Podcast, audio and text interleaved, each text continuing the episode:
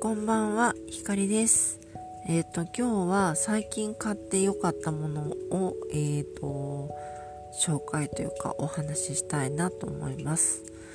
えー、最近買ってよかったもの、それはズバリ、えベッドです。で、えっ、と、もの自体は多分一人暮らしの学生さんがほぼ使っているであろう無印の足つきマットレスのベッドなんですけど、まあ、それを今まで長年使っていてで最近寝てる時とかベッドに横になってる時にもう異様に腰が痛くてでこうベッドから出ると全然そんなことないの。ででもベッドに入った途端に腰がすごい痛くなってもうどうにか湿布とか貼って寝るんだけどなんか夜中も目覚めちゃうしこう何度も起きてコルセット巻いたりとかしていろいろしてたんだけど、まあ、結局これベッドが絶対もうへたってきてるからだと思ってでベッドを買い替えたんですよ。でそしたらもう本当にベッド買い替えてまだ2日目とかなんですけどあの、ピタッとね、腰痛が収まりました。まあ若干、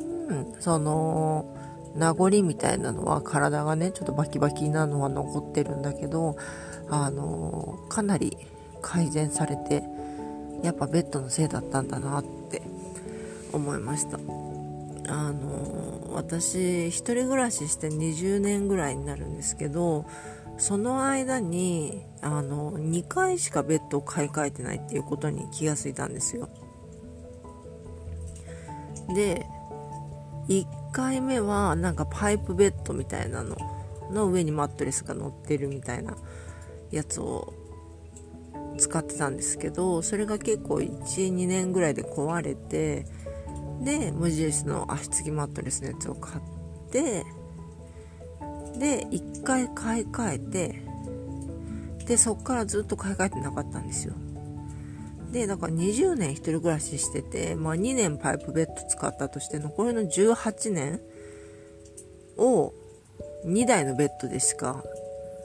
あの過ごしてなかった。で多分 まあ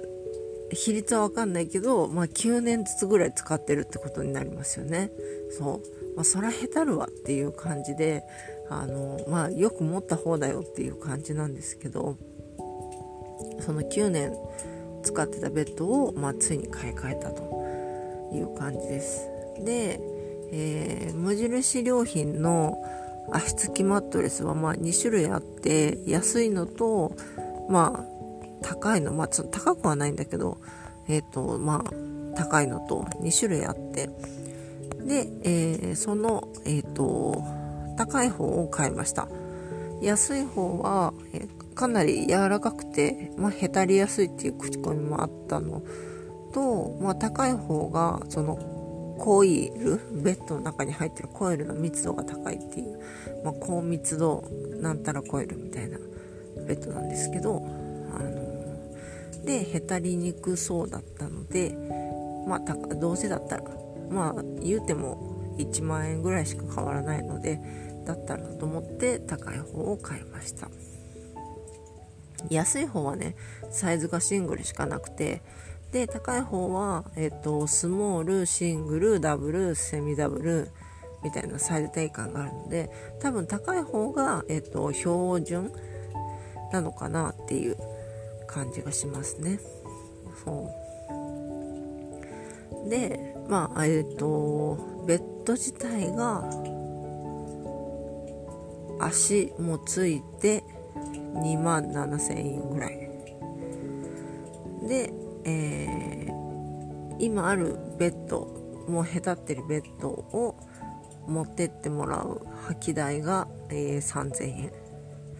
でベッドの配送料が3500円。プラスまあ、土日だとプラス1000円ってことで4500円。で合計、まあ、3万9000円ぐらいかな。という出費でした。まあそんなにねめちゃくちゃ高い買い物じゃないんだけどなんか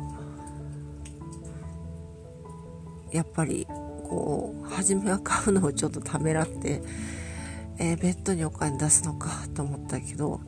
もうあの一回ねその夜中の3時に目が覚めて、まあ、それまでにもう何度か目覚めてたんだけど夜中の3時にもうバチって目が覚めちゃって腰が痛くて。でもうこれは寝れない。次の日仕事なのに全然寝れないって感じになっちゃって。でその時にもう朦朧とした意識の中朝4時ぐらいにですね無印のあのホームページ行ってベッドのページ見てもうこれを今すぐ注文しようと思って。で足のサイ足は今古いやつ旧式のベッドのやつは使えないって書いてあるからじゃ再度買わなきゃ何センチだったかなとか言って測って一応シングルサイズのベッドを使ってるんだけれどもあのシングルで合ってるよねっていうのもちゃんと 測ってメジャーで測ってでえっ、ー、とはい。もうポチりました。朝4時に。で今週の土曜日に届いたっていう感じですね。届けてもらう指定して届けてもらったという感じです。でそしたらねなんかそんなにやっぱあの目に見えて下手ったりとかしてない感じだったんだけどあの一番びっくりしたのが無印良品の足つきマットレスベッド。でボックスシーツそのマットレス全体を覆うような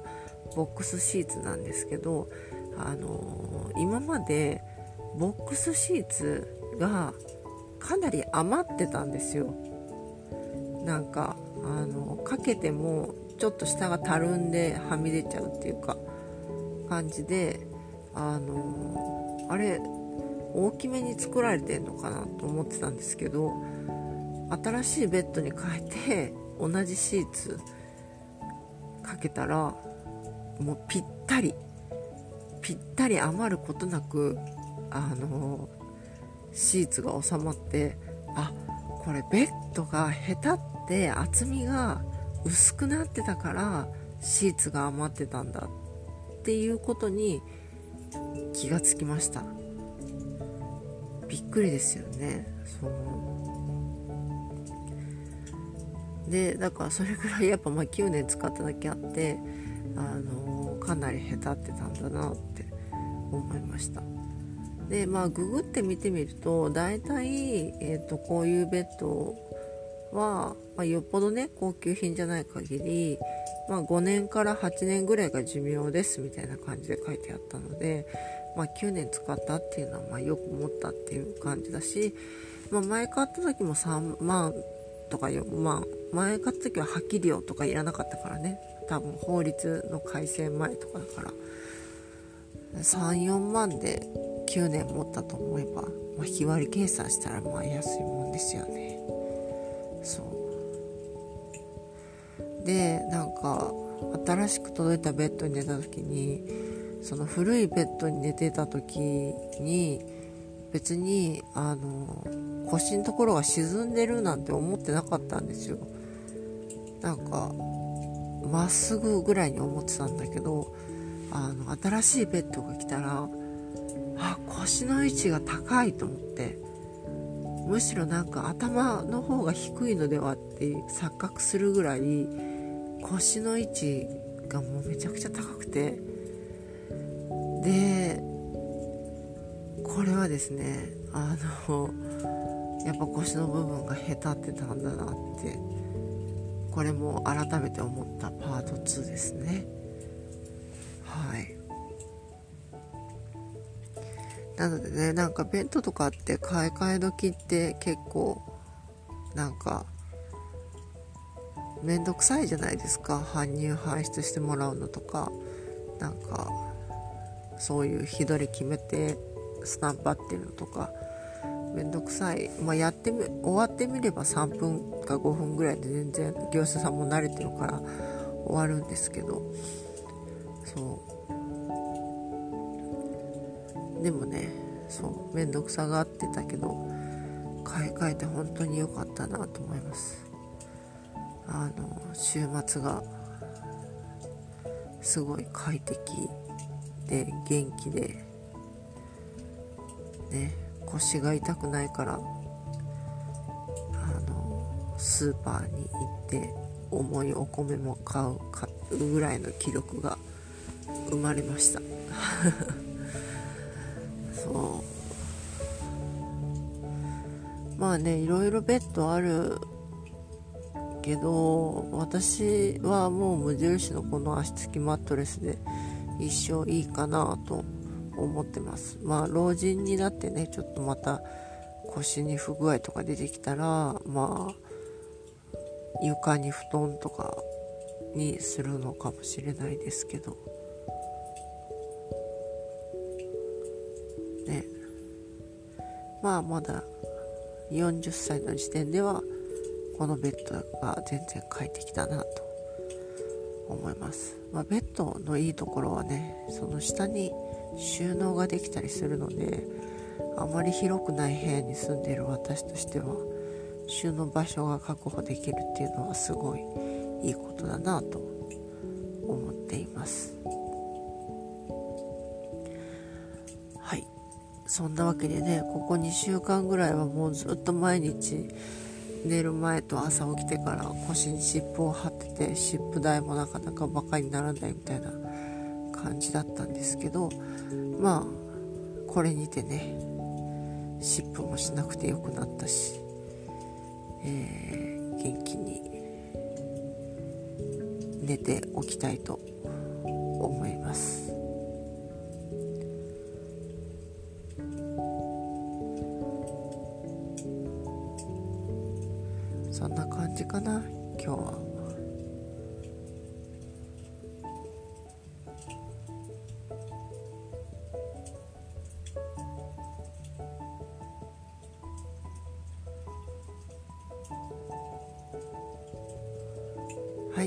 というわけで最後まで聞いてくれてありがとうございました、えー、それではおやすみなさい。ひかりでした。